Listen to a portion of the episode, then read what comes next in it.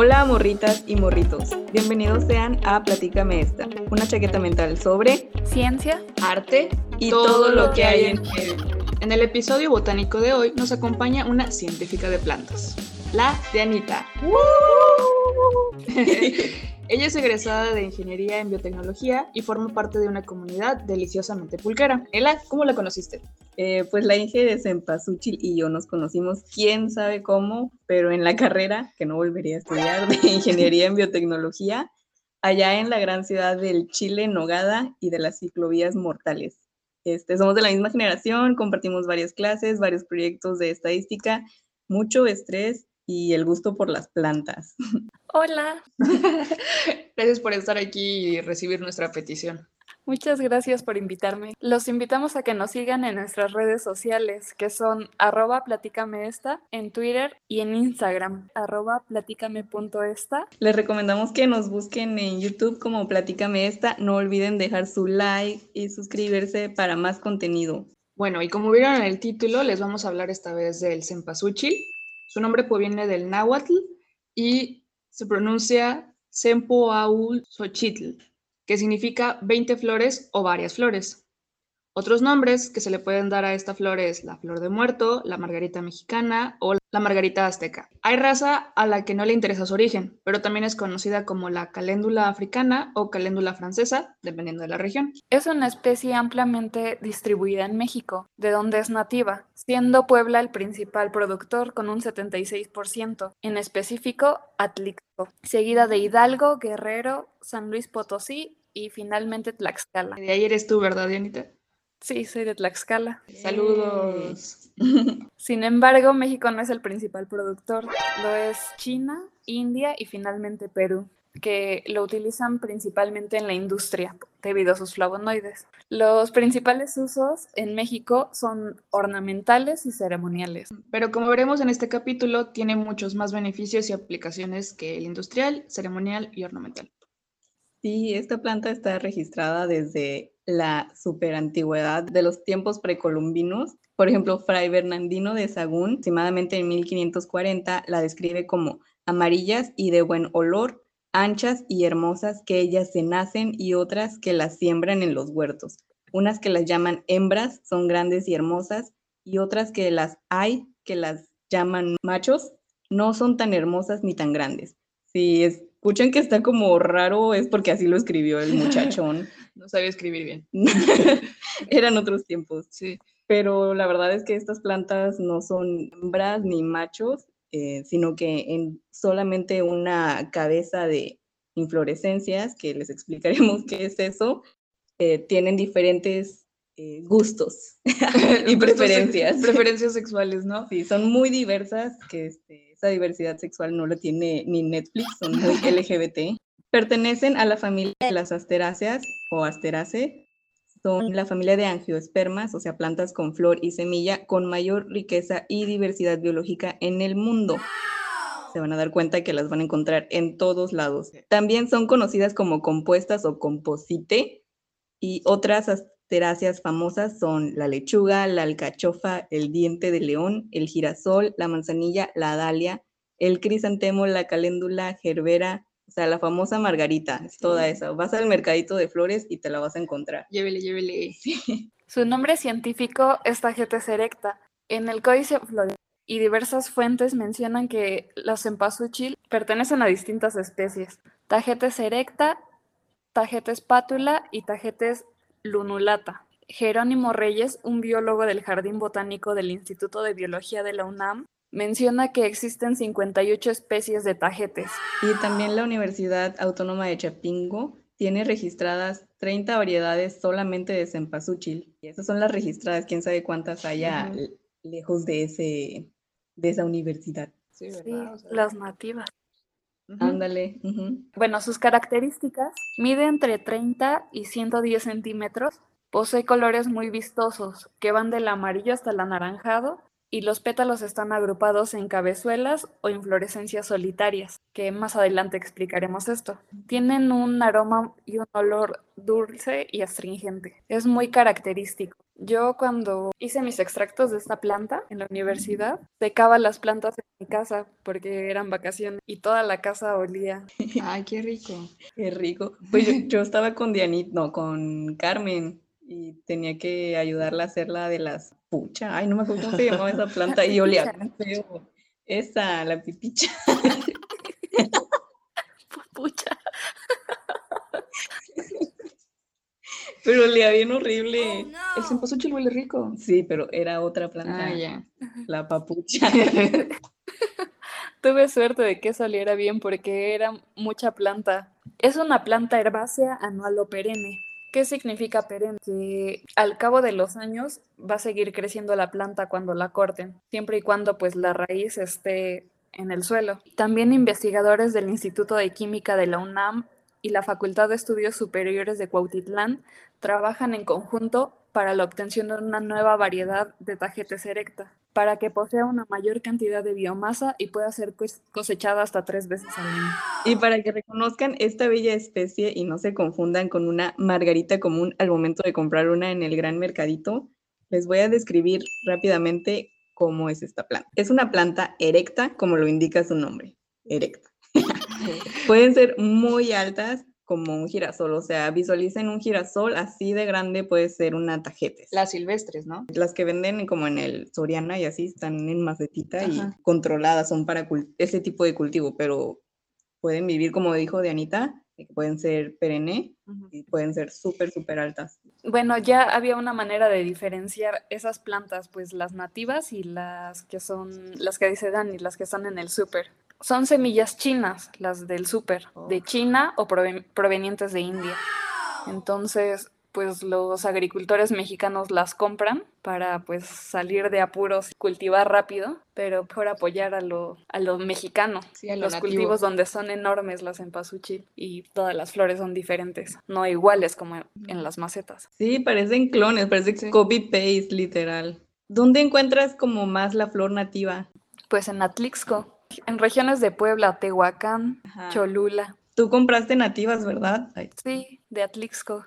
Sus hojas son alternas en la parte superior y opuestas en la parte inferior, así como lo están viendo en el video. Yo no me había dado cuenta y si se acercan, literal es súper obvio que abajo son así chiquititas, más chiquitas de lo normal, son como hilitos y arriba ya es una hoja más desarrollada. Son compuestas, son pinadas, o sea que están en forma de pino y tienen de 11 a 7 foliolos, que son las hojitas que componen una hoja compuesta son lanceoladas, o sea que terminan en punta. Se les dice como punta de flecha. Cálmate. I'm very confundida, pero está bien. Ahí estás viendo las fotos. Sí, sí, sí. se No sé, necesitas ver la foto para orientarte un poco. Las asteráceas, que es esta familia de plantas, tienen flores, entre comillas, que están en inflorescencias. Son flores no desarrolladas, conocidas como capítulo. O sea, esa cabeza es el capítulo. Está formado por muchas o pocas flores, rara vez reducidas en una flor. Puede llegar, obviamente ocurre más en las nativas o en las... Se les dice nativas también, pero hay otras que son flores de cultivo, que el cultivo fue abandonado y sobrevivieron y llegan a sobrevivir como este tipo de florecitas chiquitas Ah, pero no son nativas en sí, son cultivadas, pero abandonadas. Esto quiere decir que lo que normalmente un humano promedio piensa que es un pétalo, realmente es toda una flor.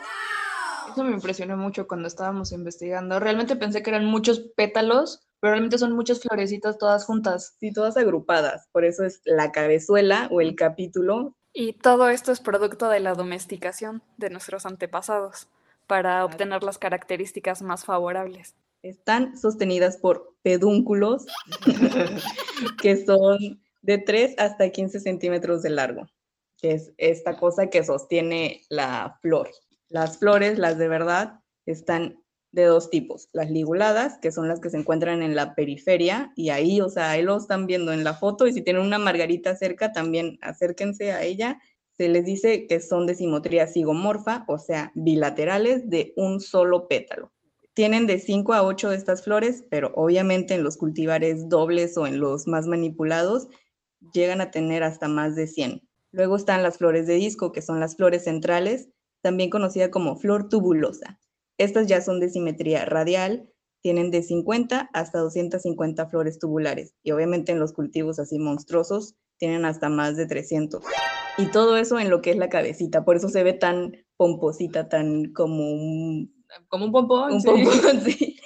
Su fruto, porque tiene fruto, es una cipsela, como un aquenio, pero es un fruto seco, que adentro contiene la semilla. Por ejemplo, la semilla de las fresas realmente no es una semilla, es un aquenio, pero adentro está la semilla. Ah, bueno saberlo.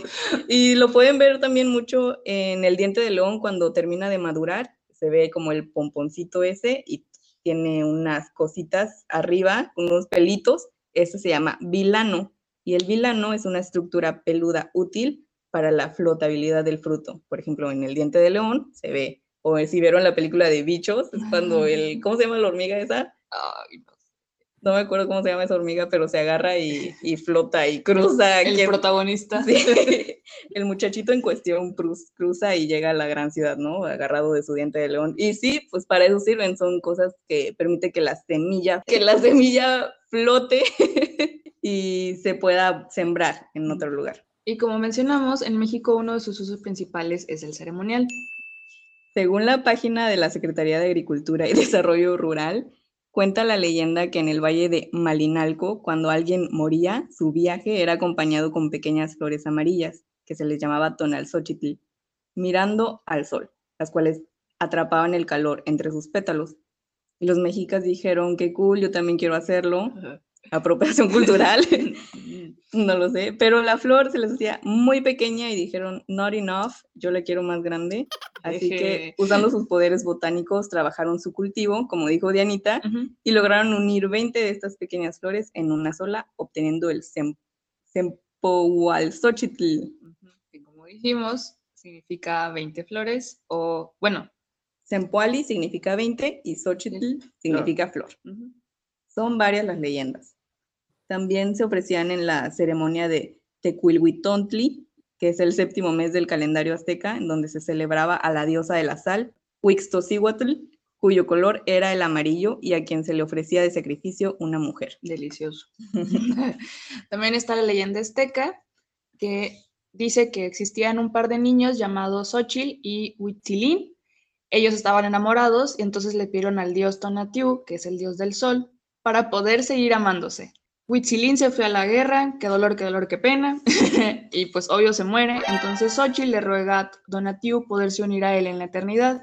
El dios dice, ok, yo veo que son, su amor es puro, Soy entonces piadoso. sí, soy bien buena onda, y le lanzó un rayo dorado a ella, convirtiéndola en una bella flor, pero con su botón cerrado. Cuando viene la primavera, un colibrí se posó sobre ella y la flor se abrió. Dice la leyenda que mientras haya cempasúchil y colibríes, el amor de ellos dos siempre estará presente. También dicen que el aroma de las flores guía a nuestros seres queridos hacia nosotros. Muy a la Romeo y Julieta, ¿no? Sí. Se mueren los dos. Sí, si tú te mueres, yo también. Sí, sí, sí, hágalo, compa. Pero todas las leyendas son así como de mucho amor, también el de los volcanes. Sí, Ajá, la de la mujer dormida, ¿no? Ajá, también se mueren los dos, ¿no? Desde tiempos inmemorables nos gustan las novelas. Sí, es lo que vende.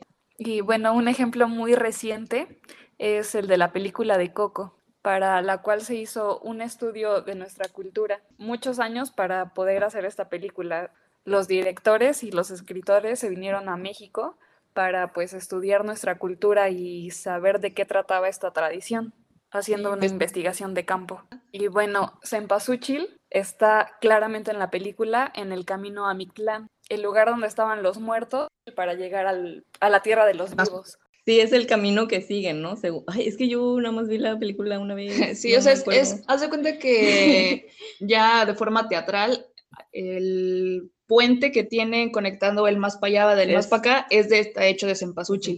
Entonces, pues es fiel a la leyenda de que por eso se ponían esos altares y esos tapetes de los que vamos a hablar más adelante, precisamente para guiarlos ya sea con el aroma este, y dejarles como un rastro, ¿no? Que seguir. Y te das cuenta que la película la hicieron gringos porque está el custom ahí, ¿no? Que Sí. usted no pasa.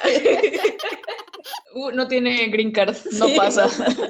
Ay, Lo que estas ceremonias demostraban era el desarrollo cultural de los pueblos prehispánicos señalando que el 2 de noviembre es el fin del ciclo agrícola y estacional mediante la presentación de ofrendas, alimentos y hortalizas, las cuales incluyen al Sempoazochitl. Sí, otras tradiciones con propósito de cosechas similares son las vendimias, que es como la cosecha de la uva. Es cuando se cosecha la uva y la empiezan a pisotear. Ah, ya. El Día de Acción de Gracias en América del Norte, bueno, en Estados Unidos. El Halloween en Reino Unido.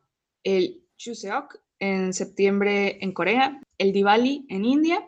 Y el Festival Igbo de Nuevo Ñame en Nigeria, Ghana, y también se celebra en otras partes de África. Se hizo como muy popular, así como el Halloween. Ah, ya. Entonces Mm. dijeron, Ah, ah, yo pues también yo quiero". también quiero, sí. Entre otros, hay muchos más, pero no se pudieron verificar exactamente. Igual y esto estamos mal, no sé. Sí.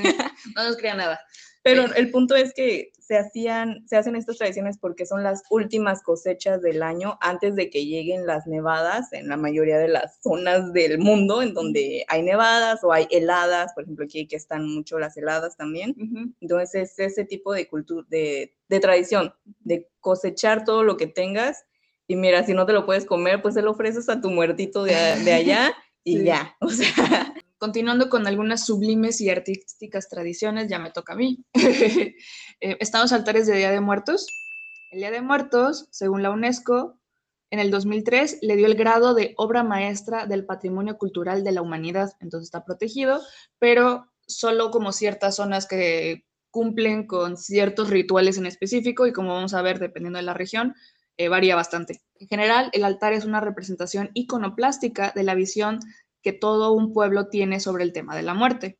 Antes, en la época prehispánica, teníamos un concepto de la muerte muy dual, en donde era como vivos y muertos todos parejos, hasta que vinieron los españoles y nos pusieron este concepto del cielo, el infierno, este, que la muerte es mala, etc., ¿no?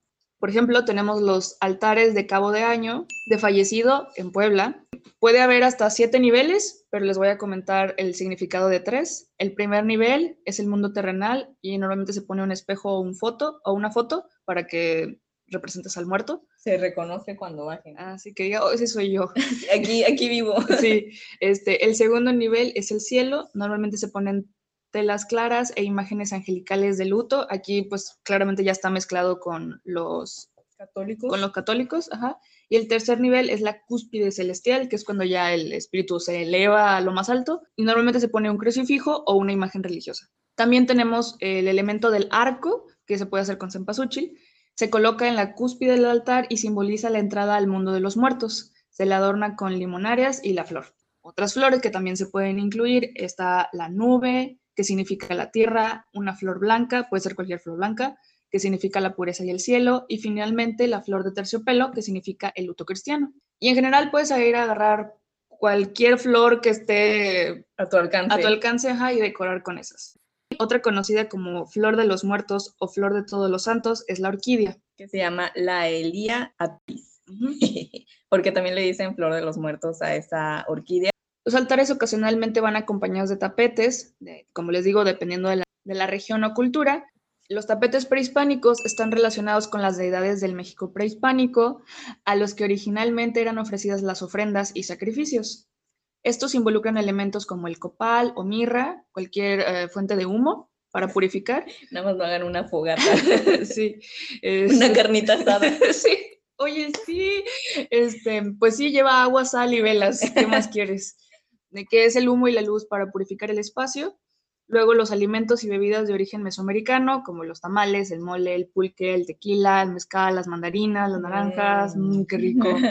Em, por ejemplo, también tenemos el pancito o el panecito. Se sustituyó por la Eucaristía, o sea, precisamente porque fue complicado hacer esta mezcla entre prehispánico y españoles. Dijeron, bueno, les vamos a dar chance de no poner la Eucaristía, pero igual simboliza el cuerpo de Cristo, ¿no? El pan. Y aparte tiene trigo, Ajá. y el trigo es de ellos. Sí. Las calaveras, que actualmente son de azúcar o chocolate, que representan el sacrificio humano como la modernidad muy friendly, ¿no? Sí, para que no se asuste la Daniela. Ay, Dios. Este, porque antes sí se ponían calaveras de verdad, de, que de los muertos o de los muertos que había matado el muerto. O de ahí una que te encontrabas por Sí, ahí. en el piso. Y también se pone, se supone lo que le gustaba al muerto Ujú. en vida. Ya modernamente sí se hace todo eso. Sí, eso sí. Este, también están los perritos, el Choloitzcuincle. Estos ayudan al alma del difunto a cruzar y a no estar en pena. Está relacionado con el dios Cholot, que es el hermano gemelo de, Ajá, de- Quetzalcoatl. Y sí, eh, me acuerdo también en la película de Coco que sale con su perrito y literalmente lo ayuda a cruzar, ¿no? Sí, aunque está bien menso, pero sí. Pobrecito perro, se supone Sí. que son muy listos. Y cuenta la leyenda por ahí que decía que sí los enterraban con, con los perros y los enterraban vivos a los perritos. Sí, y que no eran como sus perros, o sea, no era como Cora, mi Mascota, Gora, ajá, ajá. era un perro que, te, que lo daban para sacrificarlo, para que se fuera con esta persona y lo guiara al mundo este. También los cosechaban a esos. Y cuando se los comían. Oh, sí, es cierto. Es que antes no había vacas y así, ¿no? Todo No, eso lo no trajeron, había. Pero Ajá, había, bueno, y otras cosas. pero taquito de perro. Luego está, como dijo Diana, el Mictlantehuitli, dios del, que era el dios del inframundo o de las sombras, y los Cihuateteos, que son las diosas encargadas de las almas de las mujeres que mueren al dar a luz. Todo esto, obviamente, en conjunto con los pétalos y las distintas flores de colores. O sea, realmente es una festividad muy rica. Huele rico, huele a humo. Sí, de que culturalmente y gastronómicamente también. Parte de la tradición mexicana también incluye el fiestón, como en el Panteón de Michoacán y otros estados. La tradición anual es pasar la noche en el cementerio, justo en la tumba de tu difunto, ofreciéndoles un banquete, bebidas, música y colocando cempasúchil por todos lados, decorando sus tumbas con las alfombras de flores ya mencionadas y también con pétalos de cempasúchil, y haciendo así una fiesta para los ya muertos. Además del fiestón con los ya moridos, también existen otros eventos. Por ejemplo, en Patambán, en Michoacán, los tapetes elaborados son para fiestas religiosas del patrón del pueblo de Cristo Rey, que es el 30 de octubre, o actividades culturales del Festival de Música de Morelia, que ya va a ser, es, el del 11 al 20 de noviembre de este año. Eh, y en estos festivales se han llegado a registrar 148 especies, de las cuales 65% son silvestres. O sea, la gente sí va al monte, agarra las flores y con eso decora. Las que le falta a Chapingo. Ajá. Eh, y también, pues todo esto no dejan de ser rituales prehispánicos que fueron sustituidos por celebraciones católicas. Como vimos en el episodio de las brujas, el poder llegar a colonizar y predicar una nueva religión implica que tengas que ceder algunas cosas. Que des tu brazo a torcer. Ajá, y entonces, pues, gracias a esto tenemos esta mezcla tan rica. Y ya hay pan. Y calaveras de chocolate. Y si te estás preguntando qué puedes hacer con tu plantita de cempasúchil después de tremendo fiestón con tus seres queridos difuntos, em, la casa del artesano oaxaqueño intercambia café y chocolate por la flor después del Día de Muertos para reutilizarla y hacer tinte amarillo para teñir los hilos con los que hacen prendas tradicionales.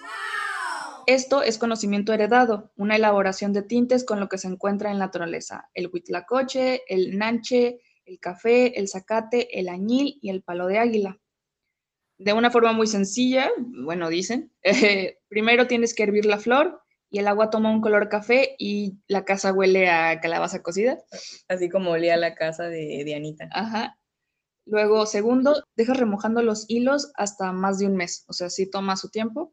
Y tercero, se hierven los hilos para fijar el color. Definitivamente el cempasúchil no se puede quedar siendo solamente una flor de corte y de interés ceremonial, como anteriormente mencionamos. Otros de los usos son en la agricultura, como plaguicida, fungicida y fertilizante. También, bueno, los antepasados lo tenían en sus cultivos. Plantaban, no sé, maíz y al lado un poquito de cempasúchil y así evitaban las plagas a sus cultivos de maíz.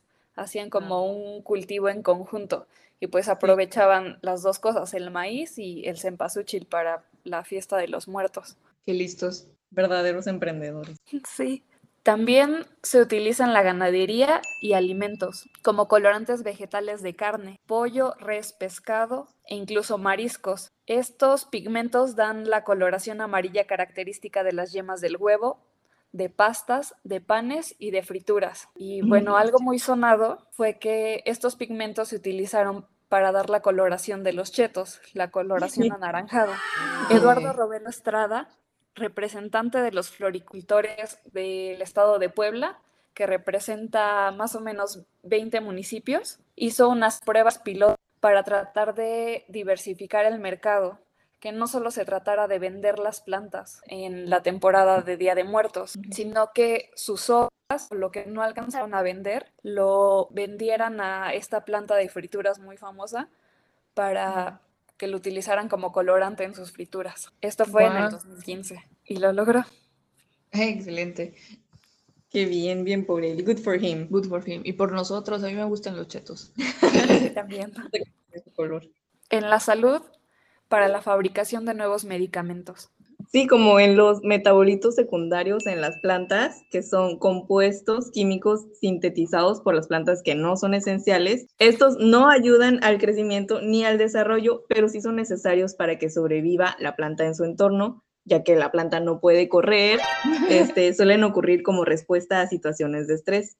Son esenciales para la comunicación con otros organismos e interacciones por ejemplo, pueden ser mutualistas, o sea, que atraen polinizadores, o antagónicas, que son medidas represivas contra los herbívoros y los patógenos, por ejemplo, la citronela o la lavanda, que tienen estas propiedades em, insecticidas, al igual que el cempasúchil. ¿O también espantan mosquitos?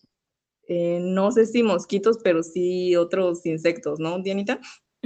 Por eso les contaba de lo del cultivo. Plantaban maíz o cualquier otro cultivo de consumo y al lado cempasúchil para que alejara todos esos insectos. Insectos no deseados.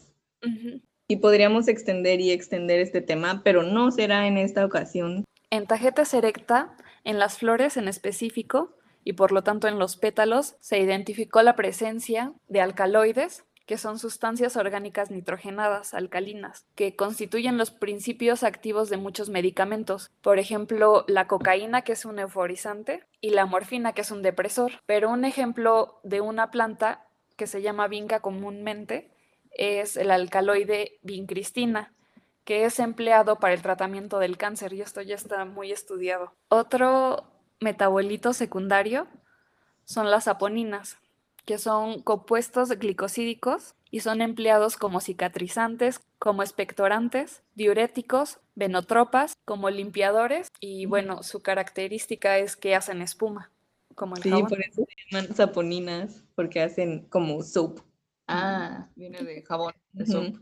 Los triterpenos, que bueno, cuando la planta está en su entorno natural, son responsables de la coloración, de la repelencia contra los insectos o plagas y de su aromatización y así ser polinizadas las plantas. En humanos tiene propiedades beneficiosas sobre la función hepática y biliar, actividad antiinflamatoria, antimicrobiana, antitumoral y antiviral. Un ejemplo es que los triterpenos se utilizan como antídoto para el envenenamiento tras el consumo de hongos venenosos del género Amanita. Oh, oh my god. Cuando la gente va y come hongos del monte. Ajá. Sí, es hay muchísimos hongos. Sí, no, qué asco. A mí no me gustan los hongos.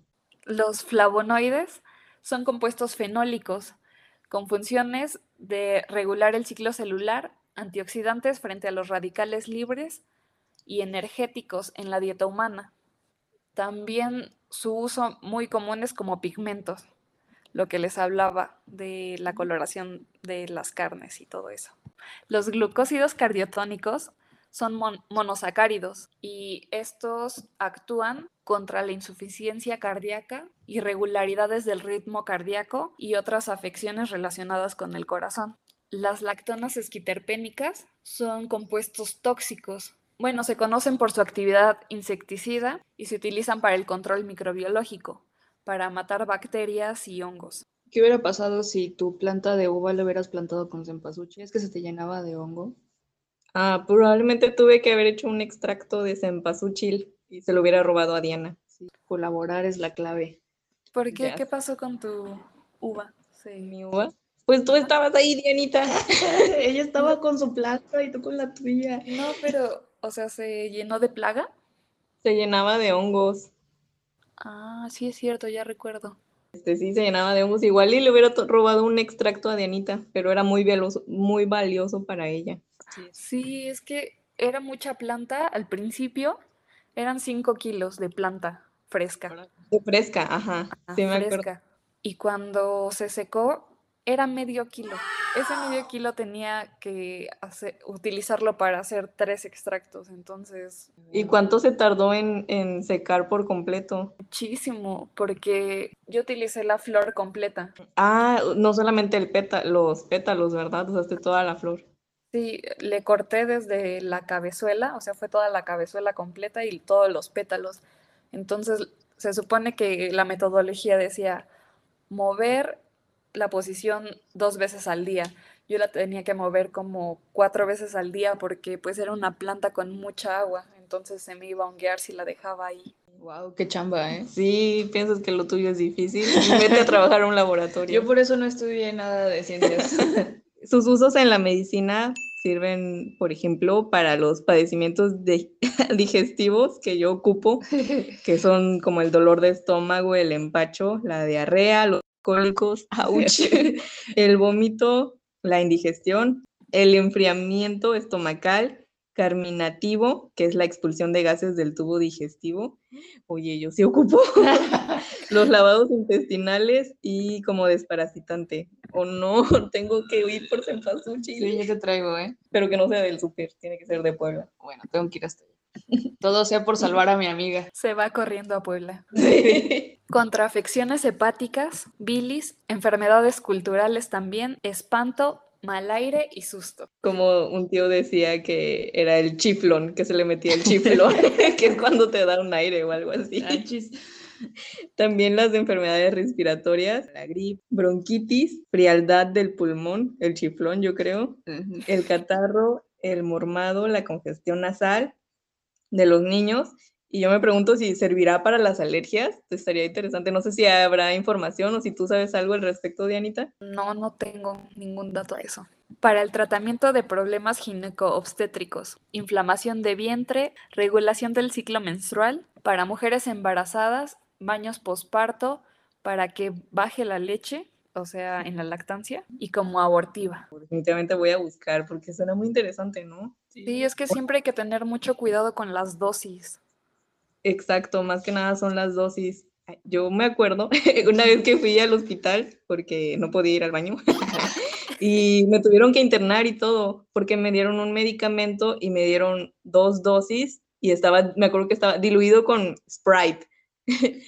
Y me dijeron pues que tenía te- que tener mucho cuidado porque no sé qué medicamento era, si me dijeron no me acuerdo, pero que ese mismo medicamento era utilizado para los abortos o para inducir el parto. Y yo de que yo nada más quiero ir al baño. O sea, ¿Pero por qué con Sprite? No sé, no sé. Nunca, me- nunca les pregunté, nunca quise saber nada más de ese, de ese día. Está muy raro. Pero sí, definitivamente va todo esto relacionado con las dosis, porque como el mismo medicamento o la misma sustancia te puede ayudar a ir al baño, te puede ayudar a inducir el parto y te puede ayudar a abortar. Cuidado con la sobredosis Sí. de hongos. Cállate. Eh, también ayuda a las afecciones de la piel, como el tratamiento para el acné, aliviar el sarpullido, las llagas, las verrugas, las fístulas, que es este conducto anormal, ulcerado y estrecho que se abre en la piel o en las membranas mucosas. La irritación, las quemaduras, también enfermedades en los párpados, pestañas, supuración de los ojos y los orzuelos, que son como unos puntitos que te salen En alteraciones nerviosas, para el tratamiento de insomnio, nerviosismo, para controlar los ataques epilépticos. Y de otras, en general se puede usar para la diabetes, el reumatismo, el dolor de cabeza y de oídos, para la orzuela, eh, la hidropesia, que es la acumulación anormal de líquido en alguna cavidad o tejido del organismo, como antiespasmódica, o sea, las convulsiones, también como antipalúdica, que es el tratamiento de la malaria, como afrodisíaca y, como ya dijimos, el cáncer. A mí me llamó lo de la orzuela, como haces un puré y te la eches así en el cabellito. No lo sé, ¿será otro extracto? No sé, es que pues la ocupan en muchas partes y pues mucha gente que solo recurría a la medicina tradicional, pues era lo que tenía a la mano y es lo que empleaba. Como que falta mucha investigación, ¿no? Para comprobar y también qué técnica y qué dosis y cada cuánto y así eh, hacer las aplicaciones, porque está increíble que te sirva pues para, Para la- tantas cosas. para tantas cosas como desde la piel hasta el cáncer, ¿no? O sea, son demasiadas cosas las que pueden ayudarnos. Y eso que estos solo son pues una parte de sus usos. En diferentes culturas se ocupa para muchísimas más cosas. Y por eso es tan importante la gente como ustedes, que se dedica de verdad a estudiar estas cosas. Por ejemplo, como también India, algo que encontré era que es de los países que más la producen pues para otras aplicaciones que no es la ceremonial y también tiene muchísimos muchísimos artículos de investigación al respecto, pero más que nada como insecticidas o al menos fueron los que yo me topé por ahí y eh, México no sé qué esté haciendo realmente al respecto, aparte de comprar semillas chinas. Pues sí, lo que les comentaba de que están haciendo una cempasúchil con mayor cantidad de biomasa y para poder ser cosechada hasta tres veces al año. Pero utilizarla para las mismas cosas, o sea, ceremonial o para realmente estudiarla y no sé. Pues es más para lo industrial, por su riqueza en pigmentos y potencial médico. Sí, pues como vimos también tiene actividad antioxidante, antibacteriana y también actividad anticancerígena debido a la presencia de los carotenoides, especialmente uno que se llama luteína. El profesor e investigador de Chapingo, Miguel Ángel Cerrato Cruz, en el 2010 resalta su potencial anticancerígeno, gracias a la gran cantidad de pigmentos naturales o carotenoides.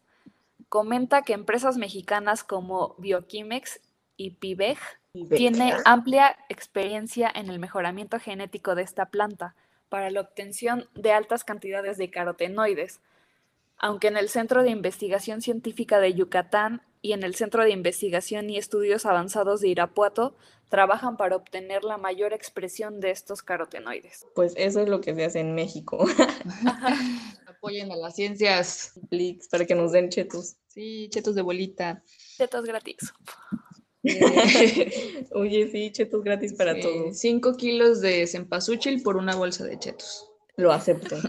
Ahora, yo quisiera preguntarte, porque no la invitamos nada más así porque sí a la Dianita, ella hizo su tesis eh, sobre la flor de cempasúchil y quisiera saber qué te llevó a estudiar esta planta. Bueno, cuando yo estaba en la universidad tenía una beca de investigación, por lo que para mantenerla me asignaron a diferentes proyectos, que eran proyectos con plantas también, donde pues yo ayudaba a los tesistas en ese entonces y pues obviamente tenía una directora de proyecto nos decía por dónde ir, pero al cabo de, bueno, ya cuando iba a terminar mi carrera, ya era tiempo de elegir mi planta para yo empezar a hacer mi trabajo, mi tesis para así titularme. Y entonces yo elegí Tagetes erecta o cempasúchil porque pues me gusta mucho y es una flor o una planta que he visto desde siempre, desde que era muy chiquita. También porque es originaria de México y porque hay mucha disponibilidad, ya que el principal productor de México es Puebla y la universidad en la que estudiaba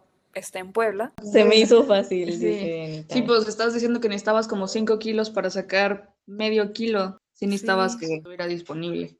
Y más que nada que fuera nativa. Ahora, de ese estudio, ¿qué fue lo que más te impactó? Que en cualquier estudio, por más completo que parezca, siempre surgen más incógnitas y siempre va a haber una manera de mejorarlo. Y bueno, yo aprendí que para estudiar una planta a fondo se requiere de mucho tiempo, equipo e instrumentación, asesoría con muchos especialistas, repetición de muchas pruebas porque las cosas no siempre salen a la primera, leer mucho, tener mucha bibliografía, muchas cosas como respaldo, como artículos, libros, conferencias, otras tesis, informes, sitios web, etc. Finalmente, una buena discusión de los resultados que pues yo encontré. ¿Tú con quién discutiste tus resultados? ¿Con la directora?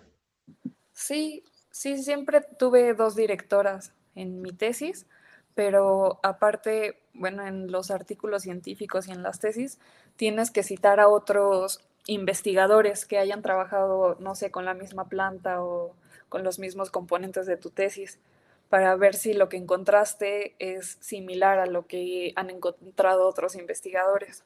Qué difícil. ¿Tienes alguna recomendación o sugerencia eh, para nuestros increíbles fans? Sí, pues les recomiendo que tomen curado o cerveza de cempasúchil, ya que ya es la temporada.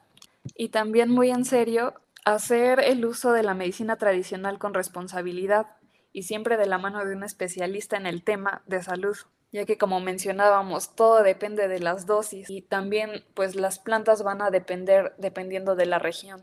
O sea, sus metabolitos secundarios van a ser, no todos diferentes, pero sí las concentraciones diferentes. Entonces, lo que en un lugar no les hizo daño puede que en otro lugar sí les haga daño. Entonces, tengan mucho cuidado.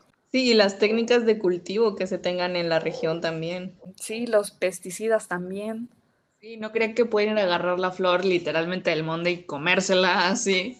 Este, así no funciona. Ojalá. Ojalá sí, pero así no funciona. La verdad fue muy interesante. Si se dieron cuenta, ahora yo tomé un break y le dejé a las científicas que hablaran, pero me ilustró bastante sobre todo esto que viene alrededor del, de la flor, más allá de lo bonita que es y lo pomposita que es, ¿no? Esta fue todo por el episodio de hoy.